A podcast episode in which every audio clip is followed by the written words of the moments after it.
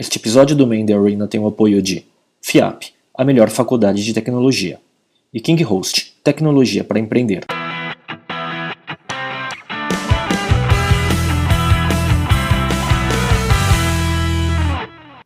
Olá pessoal, esse é o Man in the Arena, um videocast sobre empreendedorismo e cultura digital. A gente está no episódio número 47, gravando aqui na FIAP. Eu sou o Miguel Cavalcante. Eu sou Léo Cuba. Hoje a gente está recebendo um empreendedor que está é, com um negócio que está super é, em voga e todo mundo falando, que é o Easy Taxi. Então a gente está hoje com o Thales Gomes, fundador. E obrigado, Thales, pela sua presença. E eu queria que você falasse, para começar, um pouco do teu histórico, o que, que você fez, fazia antes de empreender. Tá, é, primeiro, boa noite, plateia. Obrigado por vocês estar tá investindo um pouco do seu tempo aqui para esse bate-papo. É, obrigado a vocês pela, pela audiência no videocast. É, eu comecei, eu sou de uma cidade chamada Carangola, né, do interior de Minas. É, puta, é uma cidade de 37 mil habitantes. Então você imagina que é quatro vezes menor do que um, qualquer bairro de São Paulo. E então assim, eu me lembro que eu sempre quis fazer alguma coisa, assim, meu, meu avô, eu fui criado com meu avô, meu avô era empreendedor. É, e ele falava muito de você gerar algum valor para a sociedade, fazer alguma coisa que tem importância. Eu nunca tive na minha cabeça assim arrumar um emprego, assim. Eu sempre quis fazer alguma coisa que eu acreditava. Mas é óbvio que, puta, com 13, 14 anos isso não vinha à tona. Acabou que em 97 eu me lembro que chegou a internet. É, em Carangola e eu, puta, falei, vou, eu preciso ter essa internet, assim, eu li que isso é animal, eu quero ter internet. Quantos anos você tinha? Eu tinha, puta, sei lá, 97, devia ter, sei lá, 8 anos, 9 anos de idade. Eu quero ter internet. Me virei, consegui ter internet, eu me lembro que tinham, sei lá, sete linhas telefônicas na universidade da cidade, que é o que provia internet para a cidade inteira. Então quase ninguém tinha internet. Foi um negócio puta, super exclusivo. Foi passando an os anos, é, alguns provedores chegaram na cidade, mesmo assim era algo muito exclusivo. E com 14 anos, é, eu tinha uma banda de rock and roll, é, a tráfico de rock, assim, que durou durante um bom tempo. E, e, e o meu baterista, ele, ele não tinha bateria, a gente estava precisando comprar uma bateria. É, aí a história empreendedora começou aí, né? Puta, como que a gente vai comprar uma bateria para tráfico de rock? Aí várias ideias que não deram certo. Até que, cara, eu, eu falei, puta, esse negócio de eBay aí que chegou no Brasil com o Mercado Livre, né? E se a gente começar a tentar vender alguma coisa? Mas o quê? O que tem demanda na cidade? Tava começando esse negócio de celular com câmera. Eu lembro que tinha lançado o primeiro da Motorola, que era uma câmera que você acoplava por baixo, assim, um negócio nada prático, mas que todo mundo queria ter na época. E na, na cidade não tinha celular com câmera, mal tinha celular. Tinha uma loja de telefone lá, que mal tinha celular. Falei, pô, eu acho que eu consigo vender celular aqui. Então, o que a gente resolveu? Juntamos uma grana lá e compramos um celular com câmera que foi vendido para o meu professor de biologia, na verdade. Então, é, falou, bom, acho que tem mercado, né? Então, a gente comprou um celular usado lá no Mercado Livre e vendeu para o professor de biologia colocando uma margem. A gente colocou uma margem, se não me engano, de 25% em cima. Ganhamos um dinheiro com aquela venda. Cara, eu acho que dá para a gente fazer isso de novo, mas a gente não tem dinheiro. Onde que a gente vai arrumar dinheiro para fazer isso? Vamos tentar fazer o seguinte, vamos fazer um catálogo de produtos, te dando print, imprimindo e levando para as pessoas. Se elas quiserem comprar, a gente volta. Se o produto ainda estiver à venda, né, no lance lá, a gente compra. Acabou que a gente foi fazendo isso, a gente conseguiu comprar bateria, eu consegui juntar uma grana e vivi boa parte da minha vida com isso. Inclusive, fui morar sozinho com 16 anos, vendendo celular né, pela, pela internet. Foi a primeira empresa formal que eu, que eu, formal, né? Empresa informal, né? Mas foi o primeiro negócio que eu tive que, que me deu dinheiro, me deu um sustento, onde eu aprendi muita coisa, que eu aplico hoje.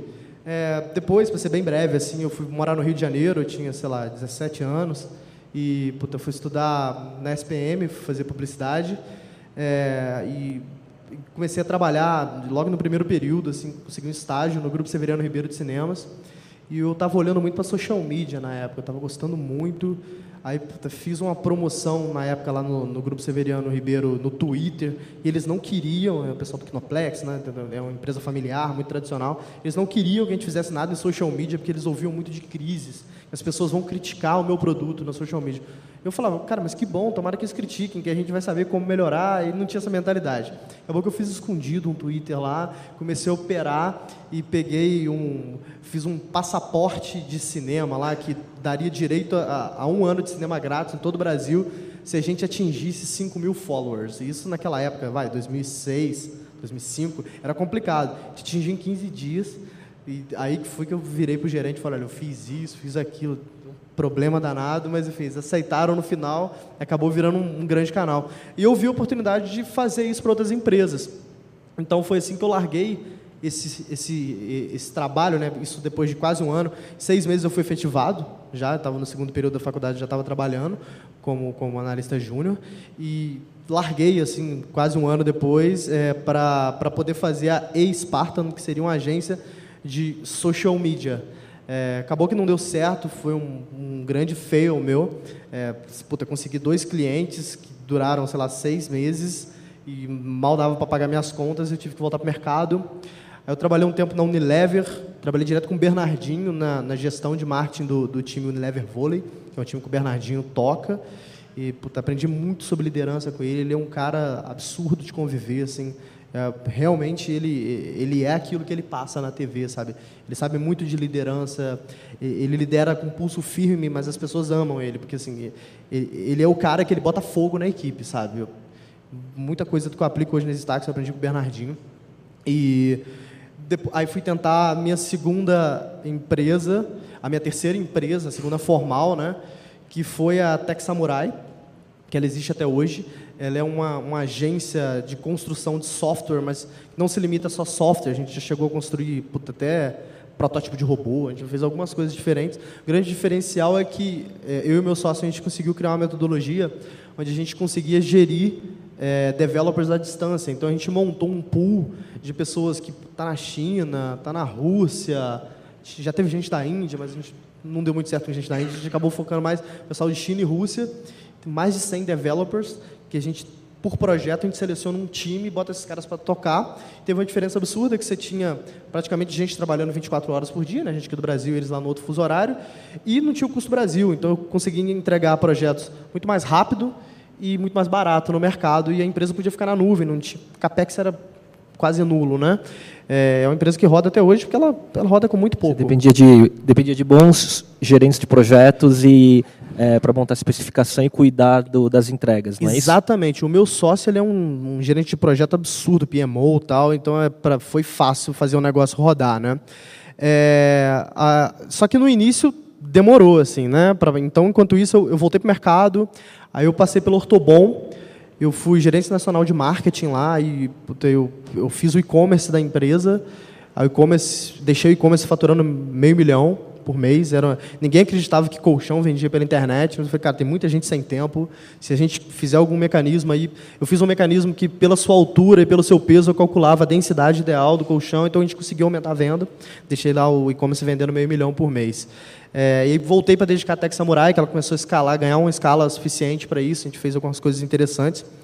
E nesse meio tempo apareceu a Startup Weekend. E foi aí que tudo começou, né? Quando a Easy Taxi nasceu. Isso já foi que ano? 2011? Isso foi em 2011, foi em junho de 2011 da onde que surgiu a ideia da, do Easy Taxi? Não foi de carangola, né? Que... não, não foi de carangola, não. Foi de uma necessidade pessoal, mas é, é aquilo, né? Desde de carangola, tal, pelo que meu avô falava, eu falei, cara, eu preciso fazer alguma diferença, eu preciso fazer alguma coisa que, que seja um legado para o mundo. Sempre tive essa vontade. Acho que todo jovem tem essa vontade, né? Como que eu faço a diferença no mundo e tal? Eu estava muito frustrado que até então eu tinha feito algumas coisas, mas não tinha feito nada que me desse um tesão absurdo de fazer, sabe? Aquilo que eu falo, puta, isso é um negócio da minha vida. Eu estava em busca desse negócio da minha vida e eu tenho um problema muito grande com o trânsito. Eu me lembro que eu li um estudo da GV que fala que em São Paulo, um paulista passa em média 26 dias por ano no trânsito. 26? Ou 24, não sei. Eu sei que são 26 bilhões 26,4 bilhões desperdiçados ao ano em produtividade do paulista, porque ele fica no trânsito. Eu falei, caramba, como que a gente resolve esse problema? O, o, bem contemporâneo de maior valor é o tempo, todo mundo sabe disso. E, cara, como que a gente investe esse tempo melhor? Assim, como que eu invisto mais tempo na família, mais tempo no trabalho? Porque trânsito é um ralo de produtividade, você não tem nada que você pode fazer no trânsito se você está dirigindo, né? Aí eu, eu lembro que eu tive, fui para o Startup Weekend com a ideia de fazer um aplicativo de ônibus para facilitar a vida de quem andava de ônibus. e que era um aplicativo muito parecido com o Case Taxi, a proposta desse táxi era a geolocalização, que a gente localizava onde que estava o ônibus mais próximo para o destino que você queria ir, para a pessoa poder se programar melhor, que horas que desceria para o ponto, essas coisas assim, necessidade pessoal minha. E, e eu cheguei no Startup Weekend, é, eu descobri que a Google estava fazendo algo parecido. Um, a, eu tinha, sei lá, 16 pessoas na equipe, né? O modelo Startup Weekend, só para quem não conhece, é uma competição que você tem três dias para desenvolver um MVP, um Minimal Viable Product. Basicamente, pode ser um protótipo navegável que já funciona, só para você tangibilizar alguma coisa da sua ideia, validar algumas hipóteses. É um programa que, inclusive, eu recomendo que todo mundo que queira empreender participe. Um, eu era de sexta a domingo, então, tipo, na sexta, assim que eu consegui montar a equipe, eu tive minha ideia invalidada e as 16 pessoas viraram quatro contando comigo, eu mais três. E tava... fiquei sem nada. Eu sou muito curioso com algumas coisas de cronologia. Você estava com quantos anos em 2011? É, puta, eu tenho 26, então estava 23, 23 para 24. 23, 24. É. E, e aí surgiu o aplicativo. E aí como é que foi esse primeiro momento de você ganhar tração, usuário e crescer? É, foi orgânico ou você já foi buscar investimento logo no início? Como é que foi esse processo? Cara, essa história é, é interessante falar aqui. É, eu, eu, acabou que a gente ganhou o Startup Weekend lá, fomos um dos vencedores lá, tal, a gente conseguiu fazer o modelo desse táxi, né? E, e, eu comecei com um modelo completamente diferente que tem hoje. Eu comecei a Staxi em 2011, assim, é um modelo de táxi que não existia. By the way, assim, tinham dois caras que estavam fazendo isso no mundo, que era um na Alemanha e outro na, em Israel, que eram dois caras assim, tinha começado alguns meses antes de mim. Então a gente, a gente ficamos ali entre o top 3 do mundo, mas na América Latina não tinha nada parecido e para mim, ou por alguns, algumas semanas, achei que era o primeiro. Então assim, a gente fez um modelo baseado em centralizar cooperativas. Não era esse modelo que é como hoje. Então eu gastei aí um mês e meio para dois meses fazendo um MVP e indo para a rua executar isso Vai, gastei três meses ao todo até entender que o modelo de cooperativas não funcionaria. E... Como é que era o modelo? Como você explicaria o modelo inicial e o modelo que está hoje? O, o, modelo inicial seria assim: a, eu, eu cadastraria táxis das cooperativas, eu iria nas cooperativas, então seria basicamente uma empresa, um task force de venda, onde a gente iria nas cooperativas, essas cooperativas já tinham seus táxis, muitos deles com PDA de autocab, alguns despachantes de corrida que tem aí no mercado, então eu me integraria com esses caras. Só que depois eu percebi a burrice enorme que eu estava fazendo, que a, puta, a hora que esse modelo cresceu, os caras me desligam acabou. Né? E não, não ia funcionar, até porque eu estava querendo cortar o intermediário. E eles tinham algumas regras de negócio que eram muito burras. assim Do tipo, ah, não pode ser o táxi que está mais próximo, tem que ser o táxi que está na fila da área, porque esse é o contrato que a gente assinou com ele. Cara, então esquece. Você tinha que pular a cooperativa. É, não. Eu falei, cara, o buraco é muito mais embaixo. Então, até então, não tinha pensado em investimento. Assim, estava testando o modelo. Aí virei para o meu developer, né, meu sócio, falei, Márcio, a gente vai ter que refazer tudo do zero, cara. Agora eu acho que o negócio é ter o taxista. Acho que o taxista vai ser o nosso maior ativo. Você imagina o coitado do cara que passou noites em claros fazendo aquele sistema falar, tudo que você fez, joga fora, agora é um negócio completamente diferente. Então foi mais ou menos esse que a gente passou. E aí, quando eu pensei nesse modelo, a gente já estava short de caixa. E eu falei, olha, a gente vai precisar... Tudo recurso próprio. 100% então. bootstrapping. E eu falei, olha, a gente está precisando agora de procurar investidor. E eu cometi um dos maiores erros da EasyTaxi, que foi gastar aí seis meses falando com o investidor. Então, 60%, 70% da minha energia era fazendo material para investidor, punhetando PP, sabe? Fazendo uma bobagem danada que o investidor costuma pedir para startup em early stage, que não faz sentido nenhum. E, e, cara, perdi muito tempo fazendo isso. Assim, se eu pudesse dar um conselho para alguém, eu diria não preocupa com o investidor, preocupa fazer teu negócio acontecer. Investidor, cara, ele não investe em ONG. Ele não investe em negócio que puta, não, não tem, ou gira, tem um caixa, ou tem perspectiva de ter um caixa sum. Cara só vai investir em você quando você tiver um negócio. Assim. Enquanto você não recebe nada, ou você não tem um, um modelo de monetização claro, você é uma ONG, assim, você não é um negócio. Então, e eu, eu não, não sabia disso, então eu gastei muito tempo com o investidor poderia ter feito esse táxi acontecer muito mais rápido se eu não tivesse gastado esse tempo. Então foram seis meses aí conversando com alguns investidores. Obviamente, eu, eu sempre me preocupei muito em participar de campeonatos de startup, porque é para a empresa ganhar visibilidade, para ter visibilidade na mídia, porque é um modelo completamente disruptivo. E para a gente adquirir usuários, eu falava, nenhum canal vai ser melhor do que PR, né? Então é, é, é É, a gente fazia duas coisas. Né? Um, participar bastante de campeonatos, a gente ganhou praticamente tudo que era possível no Brasil. E, e, e, ir para a rua todos os dias. Eu me lembro que no início eu falei, cara, para eu conseguir táxi no Rio de Janeiro, né, onde foi criada a empresa, para conseguir para estrangeiros conseguir táxi é muito complicado e, e taxista carioca tem uma fama muito ruim para estrangeiros. Então a gente tinha ali 10 táxis de smartphones que na época eu comprei, que a gente, eu vendi meu carro, os sócios botaram dinheiro ali também. A gente pegou, comprou alguns smartphones, colocou na mão desses taxistas, porque o mercado muda muito rápido. Em 2011, smartphone era objeto de luxo para taxista. Então, quando você falava com ele assim, olha, você tem que ter um smartphone, ele falava assim, eu não sou rico, como é que eu vou ter smartphone? Né? Então, a gente teve um trabalho de educação do mercado, de mostrar que isso é uma ferramenta de trabalho, na verdade. E, e nessa época, assim, era muito complicado. Então, eu, com muito suor, entregando o smartphone para o cara, eu consegui 10 taxistas. Esses 10 taxistas, eu falei, vamos focar na, na zona sul do Rio de Janeiro ali e tal. Puta, pegava táxi num raio longe pra caramba, era, sei lá, 6 quilômetros, para buscar, para conseguir táxi. Eu fui na porta de hotéis e hostels, como eu falo inglês, eu falei assim, ah, quando eu ver um estrangeiro saindo aqui, eu pergunto se ele quer um táxi. Então eu conseguia gerar as primeiras corridas assim. E isso foi interessante, que os taxistas começaram a falar, puta, dá muito corrida de estrangeiro. Eu me lembro que eu inventei para os taxistas na época, esse táxi já estava em outros países, que era um negócio grande e tal. E eles acreditavam ali, porque eram 10 só, e a gente tinha muita corrida de estrangeiro de verdade para ganhar credibilidade melhor, né? Porque a gente não tinha nem escritório, a gente fazia os negócios lá na minha casa, na casa do outro sócio. Aí para receber taxista para cadastrar, a gente recebia no meio da rua, assim. Fala, para ali, a gente parava no meio da rua e cadastrava os caras. É, então foi assim que eu comecei a gerar corrida e, e PR, assim começou a trazer casa de notícia que saía que estava ganhando campeonato, tal os early adopters, aquela galera do Golden Circle mesmo, começou a usar, mas era muito pouca corrida, assim. Mas deu para a gente aprender bastante do modelo e, e melhorar o, modelo, o software. Né? É, validar, validamos e, e, depois lapidar o software, né? Porque a Stax ela mudou algumas vezes, continua mudando, né? A gente faz release praticamente todo mês. É, mas é, o momento, assim, teve um momento crucial da empresa que eu, nesse meio tempo, que eu achei que ia acabar, né?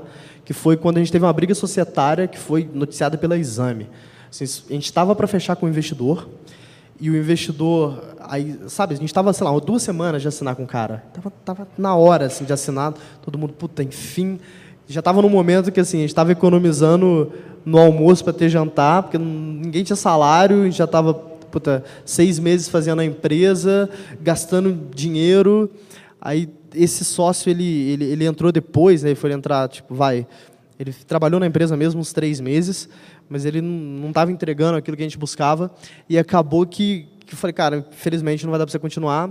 É, a empresa nem estava formalizada ainda, então, ah, mas enfim, discutiu, ele postou um negócio no grupo Startup Brasil que deu mais de mil comentários, aí a Exame foi lá, pegou e fez uma matéria sobre isso, o investidor foi e deu para trás. Sim. PR, né? É. Foi o, o pior final de ano da minha vida. Assim, de 2011 para 2012, foi eu achando, cara, a empresa vai acabar, não, não tem o que fazer mais, acabou o dinheiro, não, não sei como que eu vou comprar mais telefone. O resto do dinheiro que eu tinha para comprar os outros telefones para deploy, para poder aumentar a operação, eu não tinha condição, porque foi para pagar a saída desse sócio. E porque eu não queria criar mais barulho na mídia e tal, eu falei, vamos fazer acordo mesmo, a gente achando que a gente está certo e pronto. E, e, e, aí foi, acho que foi o momento crucial da empresa, né? Porque a gente falou assim, a gente só tem uma chance de fazer esse negócio. E é educar o mercado de táxi no Rio de Janeiro a ter smartphone. A provar para esses caras que é uma ferramenta de trabalho. Se a gente não conseguir fazer isso, é porque o negócio não é para acontecer mesmo. E a gente conseguiu, em abril de 2012, a gente conseguiu lançar o beta da empresa. Que legal. E, e como que, assim, é, nisso você lançou o beta antes de da, da Rocket? A Rocket foi a primeira? É, o primeiro foi o Alex Tabor, né? Sim. Do Peixe Urbano, que entrou. A gente lançou o beta público, né? Antes a gente tinha o beta fechado, o beta público. A gente chamava de alfa, né? O beta fechado. O beta ele foi lançado em, em abril de 2012. E aí começamos a ter um crescimento interessante, cada vez mais. Aí, puta, eu ia jogar bola com taxista, ia no churrasco de sindicato de taxistas, eu comecei a virar amigão de todo mundo ali, para fazer com que os caras comprassem telefone, acreditassem na empresa tal conheço muito taxista no Rio de Janeiro, assim, de camarada mesmo. Tem os caras no meu Facebook. Lá você não paga corrida, então, né? Oi? Você não precisa pagar corrida Tem de táxi. Que não quer que eu pague, mas eu faço questão de pagar. É, mas aí em julho, ou junho, se eu não me engano, o Tabor ofereceu um investimento anjo. A gente fez um investimento anjo. foi pouco cash, assim, suficiente para eu ganhar uma atração para conseguir um investimento maior, que eu sabia que eu, eu sabia que eu, que eu precisava de mais dinheiro para fazer acontecer. E, puta, comecei a negociar com a Rocket mais ou menos em agosto. Foi uma negociação pesada, porque a Rocket nunca tinha investido em empresa nenhuma. Eles são company builders, né? Os caras são o maior company builder do mundo. Eles estão em mais de 70 países. São um absurdo de estrutura. É, é, um outro mundo lá dentro, assim, e eles nunca tinham investido. E falaram, olha, não é um modelo que a gente faz. Então, a conversa inicial seria para aquisição, praticamente. Não, aquisição não me interessa, me interessa investimento. E eu dei um não para a Rocket algumas vezes.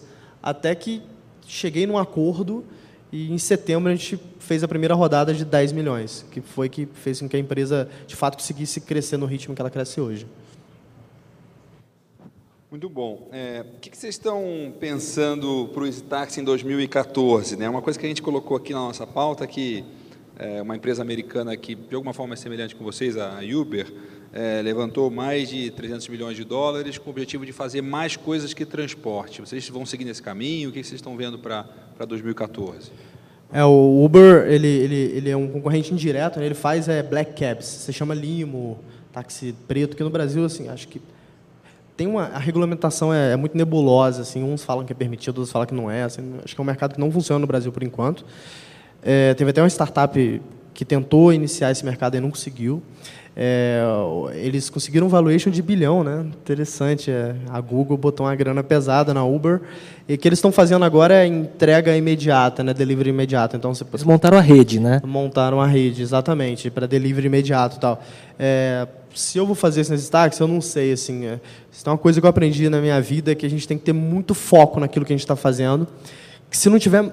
Se, se, com muito foco já é difícil acontecer, imagina sem foco. Então, assim, no momento eu tenho uma missão. Eu criei destaques com um propósito, não criei destaques para ganhar dinheiro. Criei destaques porque eu quero melhorar o trânsito nas grandes cidades. Eu quero fazer com que as pessoas se conscientizem e deixem seus carros, pelo menos durante a semana, em casa e usem esse modal de transporte. Assim. São Paulo acontece mais ou menos meio milhão de corridas por dia no mercado, whole, né? É, tem possibilidade de acontecer 957 mil, né? Com a Easy Taxi. Quase o dobro. Dobrar o tamanho. Exato. Então, assim, você pode transportar mais de um milhão de pessoas por dia. São Paulo tem a maior frota de, de, de veículos nacional, são 6 milhões de veículos. Você pode tirar um milhão de veículos na rua.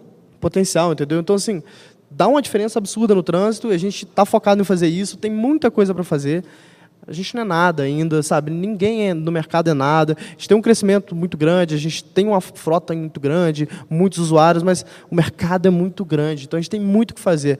Não está no momento de sair no foco. Está no momento da gente ser o maior serviço de táxi do mundo e, e, e, dominar o mercado mundial. Antes disso, a gente só pensa em conseguir táxi para as pessoas. Agora, isso leva para uma outra pergunta da pauta, que é essa questão da concorrência. Né? Porque é, mesmo no Brasil existem competidores razoavelmente fortes que também estão ganhando tração, né? E, e a pergunta da pauta era um, é, até uma espetada no sentido de é, de entender se isso é semelhante ao momento é, quando compras coletivas começou a crescer e tem muitos players, né? Corre o risco de, de acontecer a mesma coisa no seu segmento? Você pensa em consolidação ou como como que você vê tudo isso? Corre esse risco? Não, já acontece, né? Assim, virou compra coletiva. É, a segunda compra coletiva é app de táxi. Hoje, todo lugar que você vai, ah, estou fazendo um app de táxi. Cada dia aparece um com o nome mais engraçado. Aí. Então, assim, é, tá brotando o Brasil inteiro aplicativo de táxi. É porque parece um modelo muito fácil de fazer, entendeu? Mas é marketplace, eu espero que seja o último da minha vida, porque é uma dor de cabeça absurda você equilibrar oferta e demanda. Não tem ninguém que trabalha para você, os dois são clientes, então é, é um modelo absurdo. Esse modelo ele é 20% tecnologia, 80% execução. Sim. Então eu, eu vejo imagino. muita galera de TI, tecnologia fazendo esse negócio. Que só vê o development, né? só, só vê o desenvolvimento. Só vê o develop e esquece da execução, que é o principal. É, é engraçado porque assim, no início da Zitax eu tinha essa visão também, não, tem que ser o melhor app do mundo. Depois que eu aprendi, cara, qual que é o core do meu negócio? Não é conseguir táxi para as pessoas? Então eu tirei features de calcular a corrida, tirei destino, tirei um monte de feature do app, limpei, coloquei um botão, pedir táxi. Foi aí que a empresa começou a crescer. Porque as pessoas querem pedir um táxi, pô. Elas querem saber de calcular a corrida, não usa isso, cara. As pessoas focam no core do negócio, depois você vai colocando feature de acordo com demanda de mercado. Né? Então, assim, eu, eu vejo muitos concorrentes mesmo. É, puta, no Brasil, alguns até enfim, fazem concorrência, mas é, a gente é a maior frota de táxis do mundo, né? Tem quase 60 mil táxis nas táxis, um milhão e meio de usuários. Então, assim, é, só no Brasil a gente está em 25 cidades.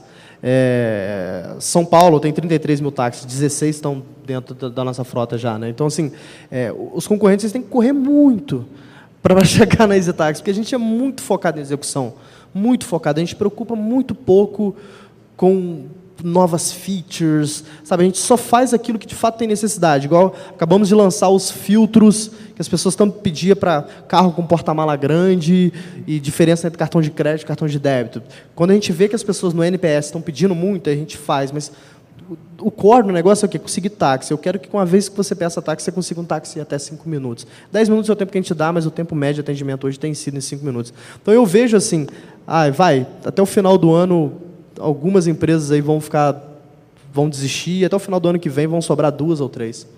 Como aconteceu no Combos e Coletivos. Que o que, é o essencial da execução para o seu negócio dar certo até o final do ano que vem? Assim, tipo, o que, que é o... Você tem uma equipe muito grande indo atrás de taxista? O que, que, o que, que você tem feito para continuar na frente? A, a Stax ela, ela não tem uma equipe muito grande, não. Assim, no mundo inteiro a gente deve ter um pouco mais de 300 pessoas. É muito pouco para o tamanho da operação que a gente tem. É, cada cidade que a gente opera, a gente tem um escritório. E, geralmente a gente opera com uma pessoa só, com alguns freelancers. Para você ter ideia, ela é super lean. É, você tem mais ou menos 300 funcionários hoje diretos, é isso? Isso, exato. É, é, muito pouco para o tamanho da operação. Né? É uma empresa que ela tem 14 países, mais de 50 cidades no mundo. Né? Então, assim, é muito pouco para onde, para o tamanho que a, que a operação está, mas a gente se preocupa em contratar pessoas super smart. Então, são pessoas têm um histórico profissional muito interessante, bem formadas e com o principal, sangue nos olhos. Assim. É a pessoa que trabalha 14 horas sem reclamar e está fazendo porque tem tesão no modelo de negócio. É, o que a gente faz, geralmente, é ter diligência na execução e focar muito no básico. Porque é muito fácil, principalmente no momento que a gente está, começar a pensar um milhão de coisas. Ah, mas eu poderia colocar isso, poderia colocar aquilo. Cara, a gente tem tudo no pipeline lá, mas tem suas prioridades. E o principal, aonde que as pessoas estão tentando conseguir táxi e não estão conseguindo? A minha função é fazer com que as pessoas consigam, e a, equipe inteira está direcionada para isso.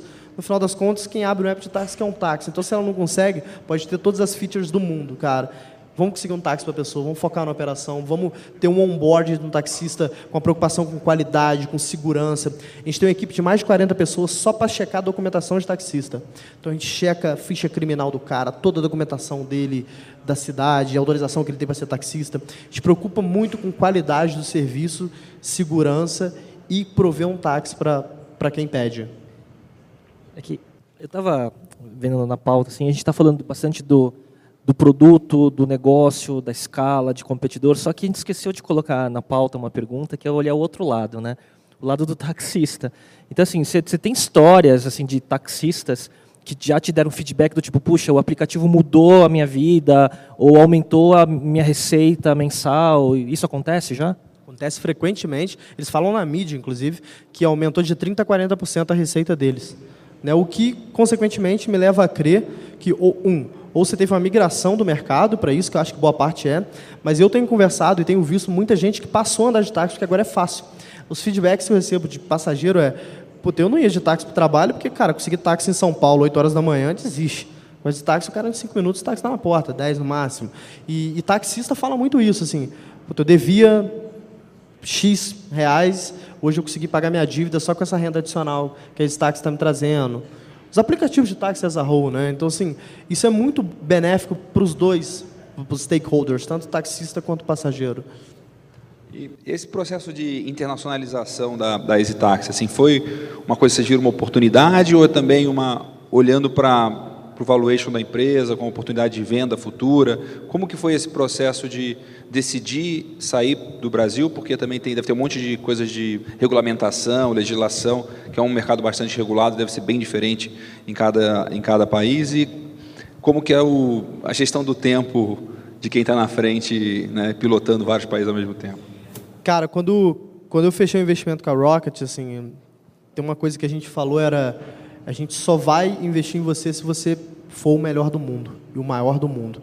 Eu falei, cara, pode ter certeza que é isso que a gente quer ser. Então, assim, a nossa aspiração sempre foi chegar onde a gente está hoje, que é ser o maior aplicativo de táxi do mundo. E a gente não achou que ia chegar tão rápido, a gente achou que ia demorar mais. Mas é, com a Rocket por trás, acaba ajudando muito, porque eles têm operação nesses países. Então, o que acontece?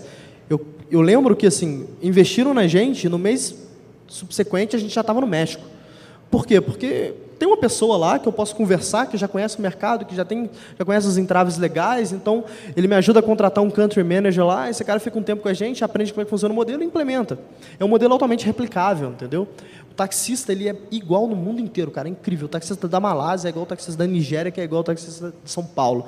Assim, eles têm o mesmo comportamento, eles taxista para três vezes por dia, né? Para ir no banheiro, para comer e para abastecer. Então, assim, a gente consegue traquear onde esse cara está, consegue chegar lá nele. Muito de inteligência operacional, assim, sabe? A gente, a gente é data freak, a gente só toma decisão baseada em dados, zero feeling, assim. tem muito essa diligência de ter um BI muito forte, ter muitos dados para poder tomar a decisão e ter uma operação, a gente chama de war room, né? uma sala com muita informação para a gente poder tomar essas decisões e fazer essa operação funcionar. Então, essa operação a internacionalização ela, ela, ela, ela é difícil porque, no medida que, que, o seu sistema cresce, você tem desafios tecnológicos absurdos. Assim, a, a TI da EasyTaxi é algo absurdamente complexo. A gente, a gente usa uma estrutura por trás é, de banco chamada MongoDB, porque a gente não dava para ser SQL, não dava para ser nada, porque a gente tem necessidades diferentes em países diferentes em campos diferentes no app para cadastro do taxista, enfim, é muito complexo. Então você tem esse desafio de TI, mas eu estou bem coberto com os meus sócios, e tem um desafio operacional enorme, que são, é gerir pessoas à distância. Isso é muito complicado de fazer, mas é, geralmente a gente contrata pessoas super competentes e eu tenho um time muito competente que me ajuda a fazer isso. Pessoas e cultura, né? Quando escala o negócio, tudo se resume a isso, né? Exatamente. É, e assim, é, existe algum... Eu vou misturar a pergunta, mas é, tem algum pepino operacional que você não previu e te atrapalhou muito na operação que você gostaria de falar? Só todo dia, né? Tem pepino operacional que eu não previa, mas é. Eu não sei se tem uma coisa que eu posso falar aqui, deixa eu pensar. Cara, eu prefiro pular essa aí, não falar do pepino, mas todo dia aparece alguma coisa. Ah, posso falar. Vai, desafio de TI. É, puta, se não me engano, no México ou na Colômbia, não, na Coreia do Sul, na Coreia do Sul não tem nome de rua. Então lá é número e tem que ter referência. Então, assim, a a gente chegou lá e descobriu, caramba, não tem nome de rua, como é que eu faço? Minha API é Google Maps, e agora? Como é que eu pego isso aqui? A gente teve que, puta... Latitude e longitude? É, e, e, tropicalizar ali o aplicativo para eles colocar... Lá o pessoal usa referência, né? Estou na esquina número tal, com prédio tal. Então, tem alguns desafios que a gente vai passando. Tem lugar que é por bloco, né? E não Sim, por, no México rua, né? tem... Japão, tem assim. No mesmo bairro tem duas ruas com o mesmo nome, tem... Cara, tem várias coisas assim que desafiam a gente operacionalmente mas a gente está, tá, enfim, está sempre correndo atrás de resolver. A gente tem uma cultura na EasyTaxi, assim, é, que, que, eu faço questão de sempre repetir, assim, é, fail fast, fix it even faster. Eu não ligo, não, não puno erro, assim, ninguém na equipe de liderança tem a cultura de punir erro. Na verdade, a gente não está nem aí para o erro, a gente acha que é importante o aprendizado, desde que a pessoa conserte rápido. Então, cara, a gente errou, a gente erra quase todo dia, eu erro direto, só que a gente conserta rápido. Então, assim, com essa cultura, funciona. Tem, tem, algum erro assim que você pode compartilhar com a gente de coisas que vocês fizeram de um jeito e viram que tinha que fazer de outro jeito? E isso foi um aprendizado para a empresa? E até para aproveitar nessa pergunta de cultura, assim, como é que é a cultura que você quer criar para a EasyTax? É, acho que o erro mais clássico da EasyTax foi o erro de, do modelo de negócio, né, de começar com cooperativas. Assim, não tem erro mais simbólico que esse foi puta, totalmente culpa minha. Eu fui pensando na zona de conforto mesmo. O ser humano tende a pensar como fazer as coisas mais fáceis. Mas geralmente o caminho mais fácil, meu amigo, não vai te levar ao que você está buscando, não. E foi aí que, que, eu percebi que o taxista seria o maior ativo da EasyTax e que a gente tinha que pivotar o modelo de negócio. E a cultura que eu crio na EasyTax é uma cultura de 100% execução, zero mimimi, sabe? Tem tipo, stop mimimi, start working. E geralmente as pessoas tem dois tipos de pessoas, né? Aquela que acha problema e acha solução, assim. Eu não gosto de contratar a pessoa que acha problema. Tem muita gente que, ah, mas tem esse, tem aquele problema. Então a gente sempre fala assim, tem problema? Tem. Se não tivesse, sabe, qualquer um faria. Agora, como que a gente vai resolver esse problema? Então, assim, principalmente o pessoal de TI, que é um pessoal muito metódico, eles costumam ver muito problema, a gente bota essa cultura, não, tem problema, eu sei que tem, galera, mas vocês são hiper inteligentes, vamos pensar na solução aqui. Então, é sempre pensar na solução, nunca reclamar do problema, focar na execução, focar no core do negócio, e, e eu acho que essa cultura acaba levando que as pessoas sejam bem hard workers, assim, tenham paixão para o negócio e trabalham mais tempo. Thales, a gente está chegando no final aí do bate-papo, muito, muito legal aí a, a a paixão pela execução e operação, acho que é isso mesmo, né? É dia sim, dia também, né? a entrega. E assim, a gente tem uma plateia aqui de, de estudantes aqui na FIAP, a gente tem o pessoal que está vendo pelo iTunes, pelo YouTube, né? Por todos os nossos canais. E o que, que você gostaria de compartilhar com o pessoal que está empreendendo, que já está empreendendo, está pensando em empreender? É, o que, que você gostaria de falar pro, como conselho para todos eles? Lição, assim, de... Ah, eu falo para eles, é isso? Bom, é, para você que está empreendendo, que está começando a empreender, é, foca na execução. Esquece teu produto, direto dando mentorias para startups. Eu percebo que o cara quer ter o melhor produto do mundo, que está faltando essa feature para ir para o mercado, que não está bonito meu, meu produto. Esquece. O cara que vai usar teu produto primeiro, ele é um early adopter, ele sabe que o produto não está bom, ele tem prazer em ser o primeiro a usar e te dar feedbacks, by the way, muito construtivo. Então, faz o MVP, o básico do básico, entregando o core do seu produto. Por exemplo, a EasyTaxi, ela acabou virando um negócio só com botão pedir táxi mais nada. Isso que vai fazer teu negócio acontecer, você vai começar a validar hipóteses e tenha em mente que tudo que você planejou não vai sair da forma como você planejou. Nenhum planejamento resiste ao primeiro contato com o mercado. Ele vai mudar completamente. Então, business plan para startup em early stage, por favor, esquece. Bota teu canvas, valida suas hipóteses. Quando você achar que tem um modelo replicável, aí está na hora de fazer um business plan que você vai começar a entender como que vai surgir os seus dados. Foca na execução. Thales, obrigado. Obrigado, Thales. Uma lição aí de execução e de, de visão. E a gente volta no próximo episódio. Obrigado a todo mundo. Muito obrigado. Obrigado a vocês, obrigado a todo mundo presente, tá?